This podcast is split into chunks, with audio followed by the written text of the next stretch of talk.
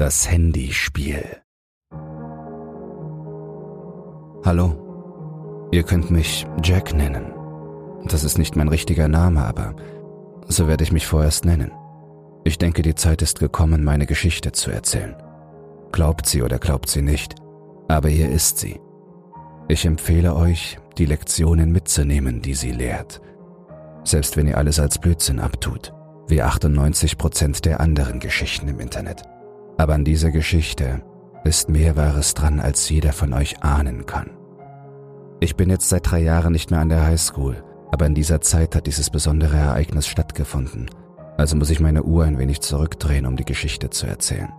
Ursprünglich besuchte ich während meiner ersten zweieinhalb Jahre auf der Highschool eine Schule im tiefen Süden Amerikas in der Nähe des Golfs. Wir erzählten uns alle möglichen Geistergeschichten, als wir aufwuchsen, und wenn es eine Lektion gab, die uns unsere superkonservativen Eltern beibrachten, dann war es diese. Mische dich nicht in Dinge ein, die du nicht verstehst. An meiner Highschool im Süden war ich wirklich unbeliebt. Meine ersten beiden Jahre an der Highschool waren eine echte Qual, weil ich ein ziemlicher Trottel war und sich alle über mich lustig machten. Ich war ein Einzelgänger und alles, was ich in der Klasse tat, war, den ganzen Tag an meinem Gameboy zu spielen bevor ich nach Hause eilte, um ein MMO zu spielen, nachdem ich süchtig war. All das änderte sich während meines Juniorjahres, als der Job meiner Mutter uns in den Westen versetzte. Ich begann eine kleine katholische Highschool mit nicht mehr als 250 Schülern zu besuchen. Zu dieser Zeit begann ich endlich mich anzupassen. Niemand hier wusste, was für ein Trottel ich war, also entschied ich mich dafür, mein Power-Level zu verstecken, wie man zu sagen pflegt, und zu versuchen, einmal in meinem Leben Freunde zu finden. Wer weiß, vielleicht gelang es mir sogar, eine süße Freundin zu finden, wenn ich mich gut anstellte. Ich fing an, Leute aus der Schule zu treffen. An einer Schule, die so klein ist, kennt man am Ende jeden. An meinem ersten Tag lernte ich einen neuen Freund namens Sam kennen. Beim Mittagessen setzte ich mich zu ihm und seinen Freunden. Er erzählte mir alles über die anderen Kinder an der Schule, wer am beliebtesten war, wer die Sportler waren und so weiter und so fort. Er stellte mich auch seinen Freunden vor, Jim, ein großer, fröhlicher Kerl, der 130 Kilo auf die Waage brachte. Vogelmann, der Computerfreak und Hacker an unserem Tisch. Und Thomas, ein Musiker, der E-Gitarre spielte. Ich lernte auch Stefanie kennen, die temperamentvolle Asiatin der Schule. Einige der Jungs meinten, sie könne eine Zicke sein, aber sie schien cool zu sein. Sie stand auf Games und hat sich nie mit einem von uns angelegt. Sie schien mich sogar witzig zu finden – und vielleicht hat sie mich deshalb an manchen Tagen nach der Schule zu Hause angerufen. Sam erzählte mir alle möglichen Geschichten über sie, zum Beispiel, wie sie für die Jungs in der Schule Snacks zubereitete, die sie dann mit Viagra beträufelte oder Abführmittel hineinschüttete, damit jeder, der sie aß, die Folgen ihres schmerzhaften und grausamen Witzes zu spüren bekam. Ich lachte nur vor mich hin und lehnte höflich ab, wenn sie mir etwas anbot. Dann war da noch Rottenbacher. Sein richtiger Name war Jason – aber alle nannten ihn immer Rottenbacher oder das Kraut, weil er ein eingefleischter Nazi war. Er war ein Ausgestoßener und Einzelgänger. Keiner wollte mit ihm in Verbindung gebracht werden. Jeden Tag trug er in der Schule eine rote Hakenkreuzarmbinde unter seiner Jacke, wo die Lehrer sie nicht sehen konnten. Aber immer wenn ihm heiß wurde und er sie ablegte, oder wenn er sich in der Umkleidekabine umzog, kam die Nazi-Armbinde zum Vorschein. Außerdem trug Rottenbacher an Halloween und bei Schulkostümveranstaltungen, wenn er wusste, dass er damit durchkam, immer eine komplette Nachbildung einer SS-Uniform, wie sie die Gestapo trug, mit dem schwarzen Hut und den langen Stiefeln. Er war ein gemeiner und neurotischer Mistkerl. Wann immer jemand einem Lehrer von ihm erzählte oder ihn nach dem Nazikram fragte, schrie er rassistische oder ethnische Beleidigungen, beschimpfte denjenigen und brüllte Heil Hitler. Außerdem fiel mir auf, dass Rottenbacher immer leicht hinkte, als ob er Schmerzen hätte. Sam erzählte mir, dass ihn einmal jemand dabei gesehen hatte, wie er in der Umkleidekabine einen mit Stacheln versehenen Bußgürtel anzog, wie ihn die katholischen Priester zur Bestrafung ihrer Sünden tragen. Da es sich um eine katholische Schule handelte, nahm ich wie die meisten Leute damals an, dass er den Bußgürtel vielleicht nur trug, weil er ein gläubiger Christ ist. Für einen eingefleischten Hitler-Fan wie Rottenbacher war das irgendwie seltsam, aber es war die Highschool und keiner von uns wollte sich zu viele Gedanken über solche Sachen machen. Nachdem er mich allen vorgestellt hatte, erzählte Sam mir ein paar alte Geschichten aus der Schule, darunter eine urbane Legende über Kaylee, ein Mädchen, das auf mysteriöse Weise gestorben war, nachdem es eine Art Handyspiel gespielt hatte. Natürlich konnte er mir das Mädchen im Jahrbuch zeigen, und alle erinnerten sich daran, dass die Polizei sie unter mysteriösen Umständen als vermisst gemeldet hatte. Fast unmittelbar danach wurde sie für tot gehalten. Wenn man jemanden fragte, was genau passiert war, konnte einem niemand etwas sagen. Sie sagten immer nur, es sei passiert, weil sie das Handyspiel gespielt habe. Sam, Stephanie, die süße schelmische Asiatin, Rottenbacher, der selbstquälerische Nazi, das Handyspiel, die polizeilichen Ermittlungen zum Verschwinden eines Teenagers. All diese Menschen und Ereignisse sollten zusammenkommen, um mich in etwas hineinzuziehen, mit dem ich nichts zu tun haben wollte. Erst über zwei Jahre später verstand ich endlich, wie und warum alles so ablief, wie es ablief. Wie dem auch sei, die letzte Hälfte des Juniorjahres kam und der lange Sommer verging wie im Flug. Es war endlich Zeit, unser letztes Highschool-Jahr zu beginnen. Alle waren für das neue Schuljahr zurück und freuten sich darauf, in das faulste und lustigste Jahr unseres Highschool-Lebens zu starten. Sogar Rottenbacher, der immer noch mit seinem mit Stacheln versehenen Bußgürtel durch die Schule humpelte und jedes Mal, wenn sich jemand mit ihm anlegen wollte, seinen Nazi-Müll von sich gab. Das Jahr begann gespenstisch ruhig. Es hieß, dass im Sommer ein Junge und ein Mädchen einer anderen Schule im Zusammenhang mit einem Handyspiel verschwunden waren – und dass die Polizei gegen einen möglichen Serienmörder ermittelte. Der Zeitung zufolge war die einzige Gemeinsamkeit, die die Polizei gefunden hatte, dass jede verschwundene Person eine Textnachricht erhalten hatte, die lautete Willkommen im Spiel. Keine der Textnachrichten war von demselben Mobiltelefon aus verschickt worden, sodass dieser Beweis als Indiz abgetan wurde. Für mich waren die Dinge nicht halb so schlimm. In diesem Jahr fing ich endlich an, mich als Person zu öffnen. Ich hatte einen guten Freundeskreis gefunden, dem ich vertraute und ich fühlte mich zu diesem Zeitpunkt ruhiger, wenn es darum ging, ich selbst zu sein. Allmählich begann ich mich mehr und mehr anzupassen und schon bald war ich in bestimmten Kreisen ziemlich beliebt. Stephanie verbrachte immer mehr Zeit mit mir, wahrscheinlich weil sie meine Witze so lustig fand. Eines Tages kam sie nach der Schule mitten auf dem Campus zu mir und sah mich mit ihren wunderschönen asiatischen Augen und ihren langen schwarzen Haaren und einem unglaublichen Lächeln an. Sie fragte mich in diesem Moment, Jack, willst du mit mir gehen? Ich lachte, rannte und sprang vor Freude. Natürlich will ich, sagte ich und tanzte mit ihr vor allen Leuten herum. Endlich hatte ich eine Freundin. Ich erinnere mich noch immer daran, dass dies einer der glücklichsten Tage meines Lebens war, wenn nicht sogar der glücklichste. Wir hatten Verabredungen, trafen uns nach der Schule und sie begann sogar jeden Tag mit Sam, Jim, Vogelmann und mir zu Mittag zu essen. Vielleicht wäre ich nicht so glücklich gewesen, wenn ich gewusst hätte, was als nächstes passieren würde. Als sie eines Tages beim Mittagessen mit uns zusammensaß, erzählte sie, dass sie eines Nachts bei ihren Freundinnen übernachtet hatte und diese bis spät in die Nacht mit einigen Mädchen von einer anderen Highschool über dieses Handyspiel gesprochen hatten. Sie sagte, dass diese Mädchen alles über die Regeln des Spiels wusste und dass sie ihr alles sehr genau erklärt hatten. Angeblich kann man jederzeit in das Spiel einsteigen, indem man um Mitternacht eine Textnachricht an die richtige Telefonnummer schickt. Die Textnachricht musste lauten, ich wünsche mir die Macht zu fluchen. Wenn man es richtig macht, bekommt man eine Nachricht zurück, die lautet Willkommen im Spiel. Und das war angeblich der Grund, warum die Polizei diese Nachricht auf den Handys aller Verschwundenen gefunden hat. Stephanie fuhr fort, über das Spiel zu sprechen. Wir alle hörten ihr aufmerksam zu. Sie sagte uns, dass jemand, der einmal im Spiel war, in Gefahr war.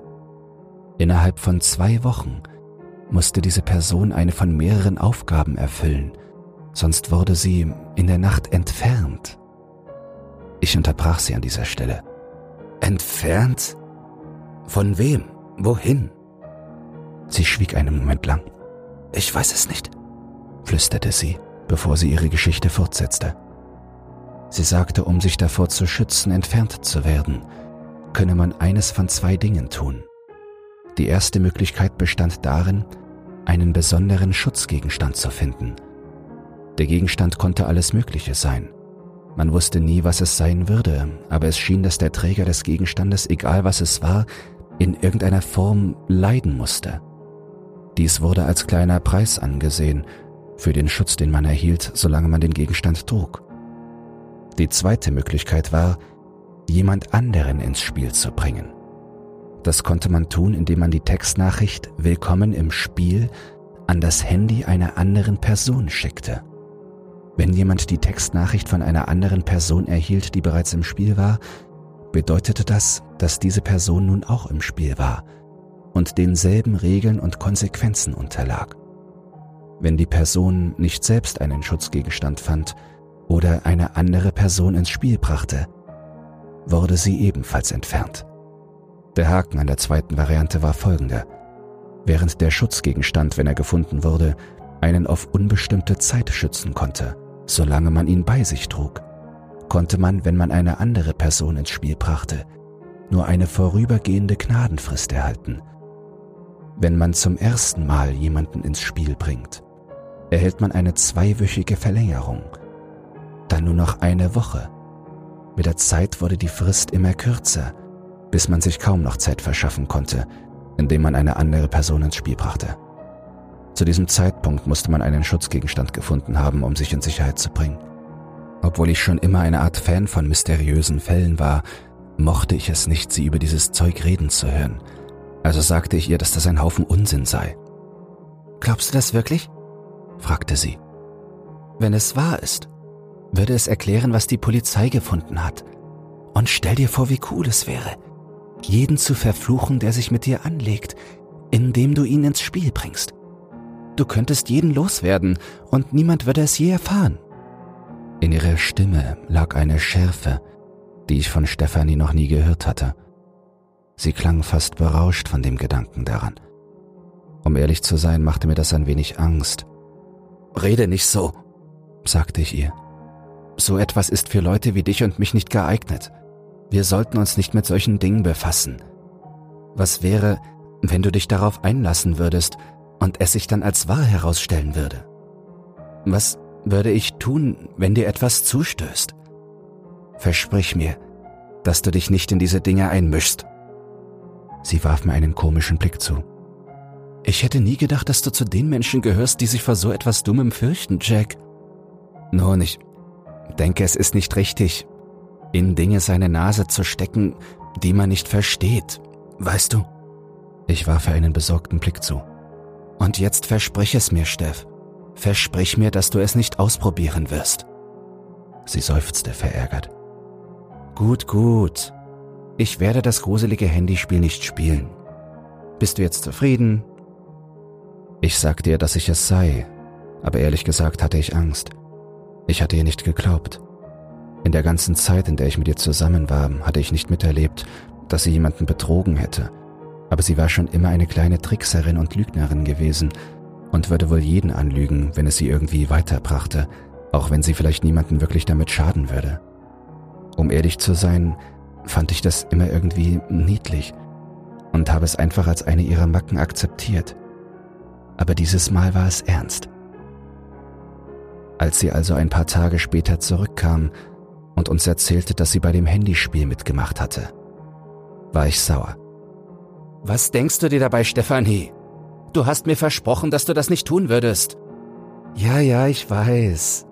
Aber das ist doch keine große Sache. Ich habe schon alles geplant. Außerdem, wenn es wahr ist und es funktioniert, ist es eine zu gute Gelegenheit, um sie zu verpassen. Sie hielt ihr Handy hoch. Schau, sagte sie vergnügt. Auf dem Bildschirm war eine Textnachricht zu sehen, die lautete Willkommen im Spiel. Ziemlich abgefahren, was? Ich habe sie bekommen kurz nachdem ich die SMS um Mitternacht abgeschickt habe.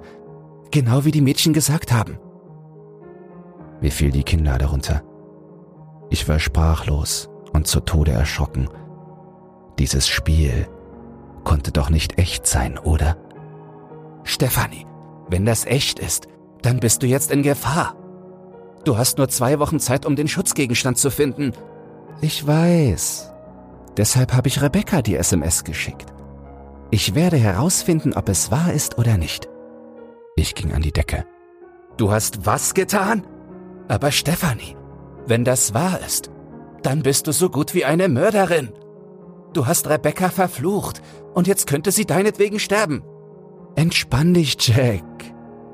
Ich glaub nichts von diesem Zeug. Aber selbst wenn, Rebecca war schon immer ein richtiges Miststück. Es ist ja nicht so, dass sie es nicht sowieso verdient hätte. Sie kicherte dasselbe schelmische Kichern, das ich schon immer so geliebt hatte. Aber dieses Mal gefiel es mir ganz und gar nicht. Es vergingen ein paar Wochen, in denen nichts passierte. Aber dann eines Tages erschien Rebecca nicht zur Schule.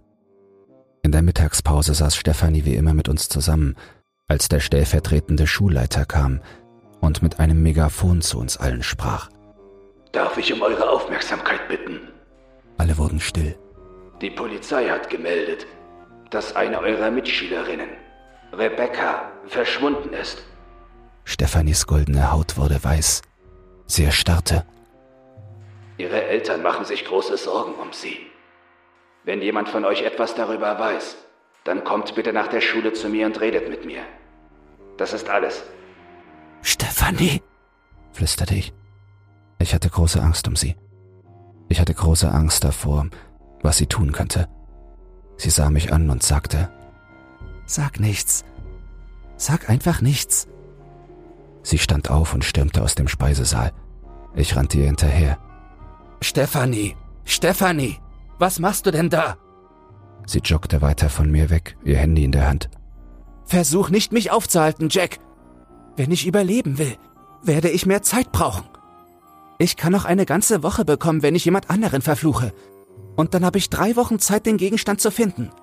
Stefanie, hör dir mal selbst zu. Wen willst du denn verfluchen? Du würdest jemand anderen für ein bisschen mehr Zeit umbringen. Schau, was aus dir geworden ist. Sie fing an zu weinen. Ich weiß verdammt nochmal. Aber ich weiß, wen ich verfluchen werde. Keiner wird sie vermissen. Das verspreche ich. Stephanie, das ist nicht richtig. Du darfst das nicht tun. Niemand hat das verdient. Lass mich dir helfen. Wir können gemeinsam einen Schutzgegenstand für dich finden. Sie drehte sich um und zeigte mir ihr Handy. In ihrem SMS-Postfach befand sich eine Nachricht, die lautete Willkommen im Spiel. Sie hatte sie an Rottenbacher geschickt. Ich begann zu weinen. Ich klammerte mich so fest an sie, wie ich konnte. Stefanie, Stefanie, ich liebe dich. Aber das ist nicht richtig. Nichts von alledem ist richtig. Sie hielt sich an mir fest und fing ebenfalls an zu weinen. So hielten wir uns fast eine Stunde lang gegenseitig fest. Ich erinnere mich daran, als wäre es gestern gewesen. An diesem Abend, bevor wir nach Hause gingen, beschlossen wir beide, uns am nächsten Tag auf die Suche nach einem Schutzgegenstand zu machen. Am nächsten Tag ging ich mit Stefanie nach der Schule nach Hause, als Rottenbacher mit seinem Handy auf uns zukam. Er war wütend. Er hielt es ihr direkt vors Gesicht. Soll das ein Witz sein, du blöde, schlitzäugige Schlampe? Um ehrlich zu sein, fand ich, dass Rottenbacher das Recht hatte, ein wenig wütend zu sein. Sicher, er war ein scheiß Nazi-Freak, aber bei all den Mordgerüchten, die im Umlauf waren, konnte ich mir vorstellen, dass jeder wütend war, wenn er eine solche SMS erhielt. Aber trotzdem wollte ich nicht zulassen, dass jemand so mit meinem Mädchen spricht. Hey Kumpel, pass auf, was du sagst. So redet man nicht mit einer Dame. Dame? Rottenbacher schrie. Diese verdammte Schlampe ist keine Dame. Sie ist eine Schlampe. Und sie hat versucht, mich umzubringen. Ich wette, du hast das andere Mädchen auch umgebracht, oder? Rebecca. Sie wird deinetwegen vermisst, nicht wahr? Stefanie begann wieder zu weinen. Ich zog meinen Arm zurück und schlug Rottenbacher so fest ich konnte ins Gesicht. Er stolperte ein paar Schritte zurück und griff sich an die Lippe, aus der Blut tropfte, aber er behielt die Fassung. Ich rechnete schon fast damit, dass er zurückschlagen würde, aber er stand einfach nur da. Nach einem Moment sprach er. Du verstehst es einfach nicht, oder Stephanie? Ich bin bereits im Spiel. Das war ich schon immer. Ich kenne den verdammten Spielstand. Aber im Gegensatz zu dir hab ich nie jemand anderen verflucht. Blödsinn, sagte ich. Wenn das wahr ist, wie kannst du dann immer noch... Plötzlich erinnerte ich mich an den Bußgürtel, den Rottenbacher um sein Bein trug und der ihn vor Schmerzen hinken ließ, und an das, was Stefanie mir beim Mittagessen erzählt hatte. Immer wenn ein neuer Schutzgegenstand entdeckt wurde, egal was es war, musste sein Träger leiden. Dein Schutzgegenstand? Du hast einen. Stefanis Augen leuchteten auf. Es war klar, dass sie dasselbe erkannt hatte wie ich. Rottenbacher grinste. Stimmt genau. Also dachte ich mir, deine Freundin sollte wissen, dass sie keine zusätzliche Zeit bekommt, weil sie versucht hat, mich zu verfluchen. Das habe ich schon hinter mir. Stefanie schaute ihm verängstigt in die Augen. Die Tage vergingen, und so sehr wir uns auch bemühten, Stefanie und ich konnten nichts finden, was als Schutzgegenstand in Frage kam. Wir näherten uns der Zwei-Wochen-Frist, und sie sah von Tag zu Tag ängstlicher aus. Ihr Haar war durcheinander, ihr sonst so fröhliches Wesen war mürrisch und verzweifelt. Sie starrte während des Unterrichts ins Leere und betete ständig. Nachdem die zweiwöchige Frist verstrichen war, standen wir beide unter Schockstarre. Sie kam zu mir in die Schule und sagte, Jack, ich möchte, dass du heute Nacht mit mir schläfst. Bleib die ganze Nacht bei mir. Verhindere, dass es mich kriegt. Ich konnte nicht ablehnen. Ich tauchte spät in der Nacht bei ihr zu Hause auf und kam durch ihr Fenster herein. Wir schliefen miteinander. Es war bittersüß.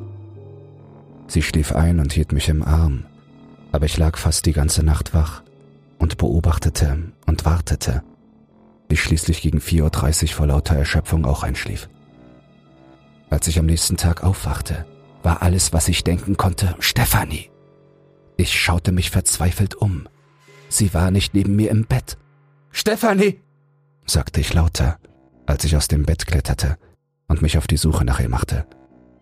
Ich ging in ihre Küche. Sei nicht so laut, sagte eine Stimme. Es war die von Stefanie. Ich drehte mich um und sah sie an einem runden Tisch in der Küche sitzen. Sie lächelte und schien so fröhlich wie eh und je. Ich atmete erleichtert auf. Meine Eltern sind schon zur Arbeit gegangen, aber ich will nicht, dass die Nachbarn Verdacht schöpfen und etwas sagen. Ich weinte vor Erleichterung. Es war vorbei und sie war in Sicherheit. Es war niemand gekommen, um sie zu holen. Ich rannte über den Küchenboden, umarmte sie und küsste sie überall. Alles war perfekt zwei Wochen lang. Dann kam ich eines Tages in die Schule und neun unserer Klassenkameraden waren verschwunden, darunter auch Sam. Alle waren in heller Aufregung. Niemand wusste, was mit ihnen geschehen war oder wohin sie gegangen waren. Keiner außer mir und der Person, die es getan hatte. Stefanie.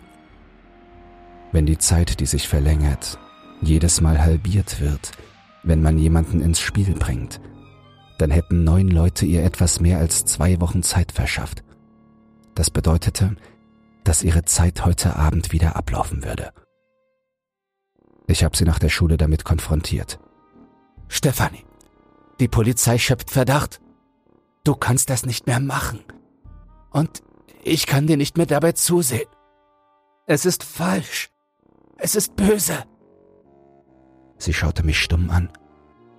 Ich erinnere mich noch an den Blick in ihren Augen an diesem Tag. Zu diesem Zeitpunkt war mir klar geworden, dass das Mädchen, das ich gekannt und geliebt hatte, schon lange nicht mehr da war und dass alles, was geblieben war, eine seelenlose, böse Hülle war, die sich an das Leben klammerte und den Tod mehr als alles andere fürchtete. Trotzdem liebte ich sie noch immer über alles andere – Sie war meine erste und einzige Freundin, und ich konnte sie nicht gehen lassen. Ich konnte nicht zulassen, dass sie etwas zustieß. Es ist okay, sagte sie.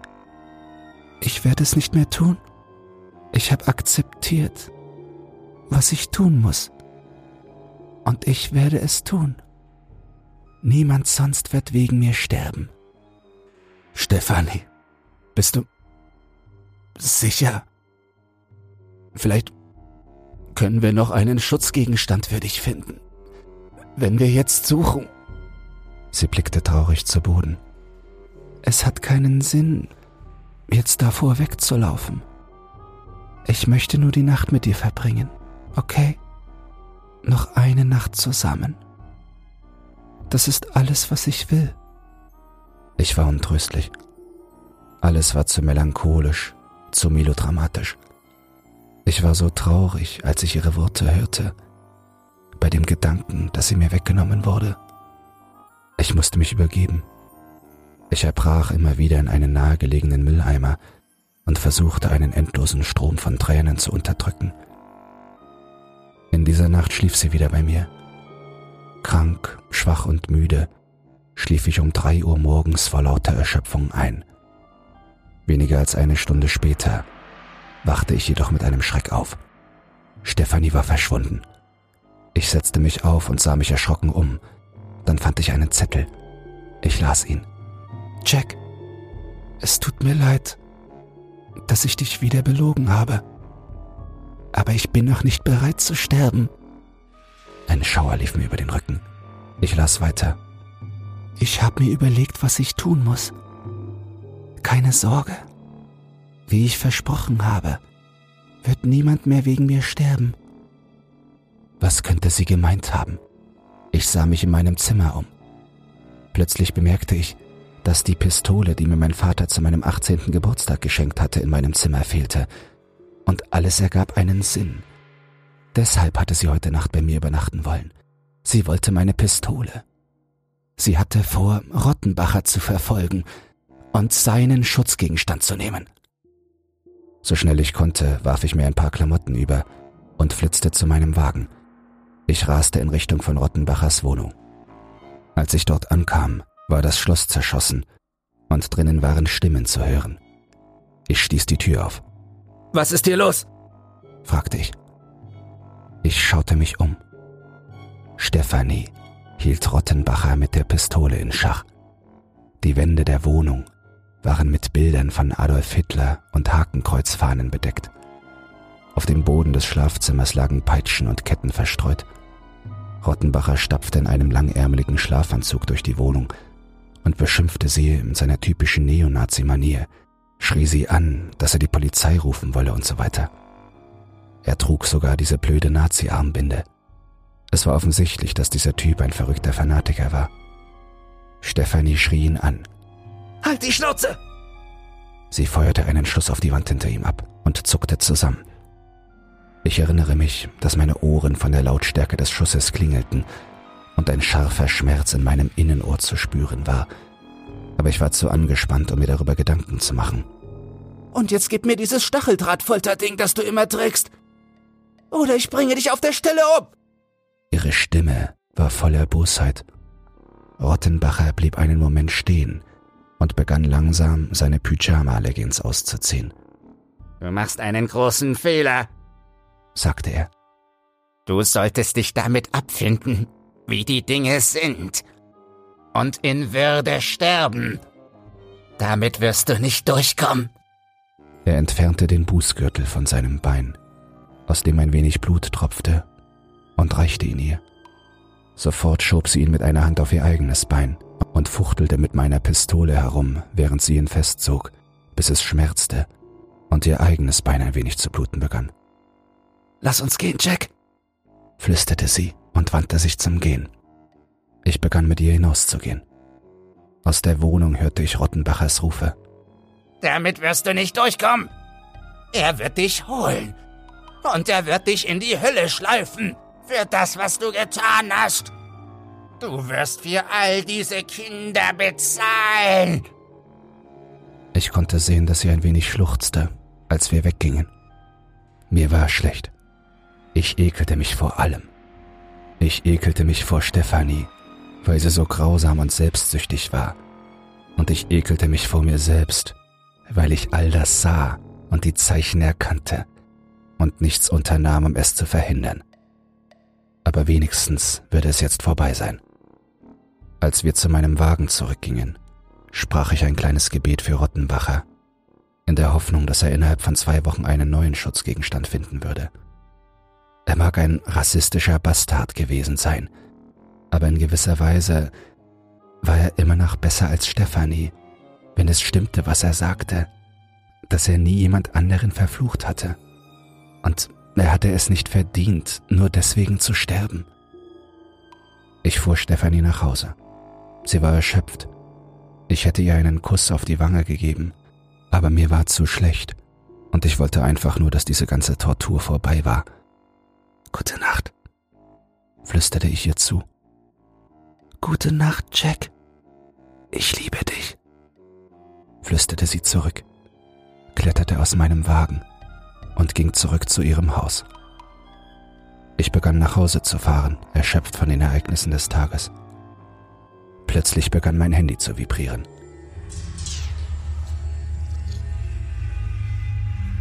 Es war ein Anruf von Stefanie. Ich nahm ihn an. Hallo? Das erste, was ich hörte, war ein Schrei, gefolgt von dem Geräusch, das sich anhörte, als würde man an ihre Tür hämmern. Jack, Hilfe! Er ist hier! Und er ist hinter mir her! Was? Halte durch, Steff! Ich machte eine Kehrtwende und raste zurück zu ihrem Haus. Stefanie klang immer verzweifelter.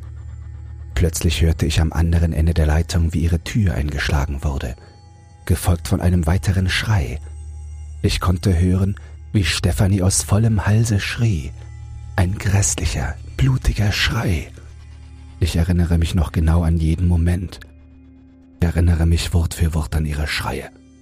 Nein, nein, ich will nicht sterben. Adrenalin schoss durch mein Herz und ich trat das Gaspedal durch. Nein, nein, nein, stopp! Sie schrie wieder und ich hörte, wie das Telefon auf dem Boden aufschlug und Stephanies Schreie sich immer weiter entfernten. Und dann tote Luft. Stefanie? Stefanie? Antworte mir verdammt nochmal! Da ich keine Antwort bekam, legte ich auf und rief die Polizei. Als ich bei Stephanies Haus ankam, war die Eingangstür eingeschlagen worden. Ich parkte mein Auto auf dem Rasen und sprang heraus, wobei ich meine Pistole mitnahm. Ich rannte hinein und durchsuchte den Flur. Alles war wie in Zeitlupe. Dann kam ich zu Stephanies Schlafzimmer. Ich schaltete das Licht an und durchsuchte alle Ecken, wobei ich mit meiner Pistole voranlief. Schließlich ließ ich die Waffe sinken als mir in der Mitte des Raumes etwas ins Auge fiel. Stephanies Handy lag auf dem Boden, neben ihrem Bett. In der Mitte des Zimmers, im Teppich, befand sich ein sehr kleiner Blutfleck. Es waren nicht mehr als ein paar Tropfen, aber das Erschreckendste von allem war, dass von der Bettkante bis zur Zimmertür, die in den Flur führte, eine Spur von Kratzern zu sehen war die sie hinterlassen hatte, als jemand oder etwas sie in ihr Verderben gezerrt hatte. Ich konnte es nicht mehr ertragen. Ich drehte mich um und verließ ihr Zimmer. Auf dem Weg nach draußen fiel mir auf, dass sie sich die meisten ihrer Fingernägel ausgerissen hatte, als sie den Teppich zerkratzte, und dass diese verstreut neben den Spuren lagen, die ihre Finger hinterlassen hatten. Ich ging auf die Straße und übergab mich erneut. In der Ferne konnte ich die Sirenen hören. Tage vergingen, dann Wochen, dann Monate. Die Polizei stellte Nachforschungen an. Sie befragte mich immer wieder und jedes Mal waren meine Geschichten die gleichen. Ich erzählte ihnen die Wahrheit, wie ich sie kannte, so unglaublich sie auch war. Ich glaube nicht, dass sie mir geglaubt haben, aber alle Beweise sprachen für meine Geschichte, und es gab nichts, was mich in irgendeines der Verbrechen verwickelte, so dass sie mich schließlich gehen ließen. Die Dinge kehrten allmählich zur Normalität zurück, Unsere Klasse erholte sich schließlich von den Verlusten so vieler Klassenkameraden, und mit der Zeit akzeptierte ich das Geschehene, bis es mir wie ein entfernter Traum vorkam. Ich machte meinen Abschluss und ging weiter aufs College.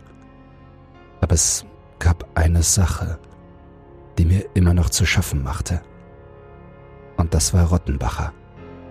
Er hatte genau recht gehabt, auch wenn Stefanie ihm den Schutzgegenstand abgenommen hatte, war er nie verschwunden, wie sie und die anderen. Aber eines weiß ich. Wenn man Rottenbacher heute sieht, trägt er noch immer diese rote Nazi-Hakenkreuzarmbinde.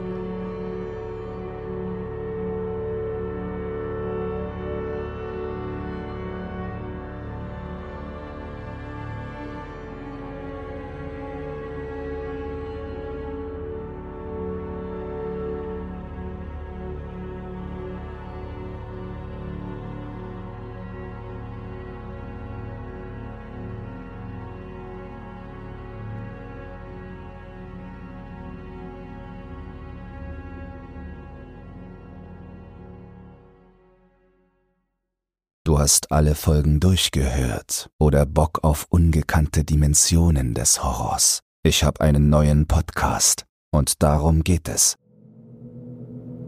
Secure, Contain, Protect, Sichern, Bergen, Beschützen. Es gibt Dinge, die sich in unseren Albträumen einnisten. Bizarre Dinge, abgründige Dinge, grausame Dinge. Die SCP Foundation wurde gegründet, um die Menschheit vor unaussprechlichen Wesen zu schützen, von deren Existenz sie nichts wissen will. Und diese Wesen haben Akten, jede Menge Akten. SCP zum Einschlafen, ein Horror-Podcast, präsentiert von Dr. Zagota. Neue Akteneinsichten, jeden Montag um 21 Uhr, überall wo es Podcasts gibt. Den Link findest du in den Shownotes.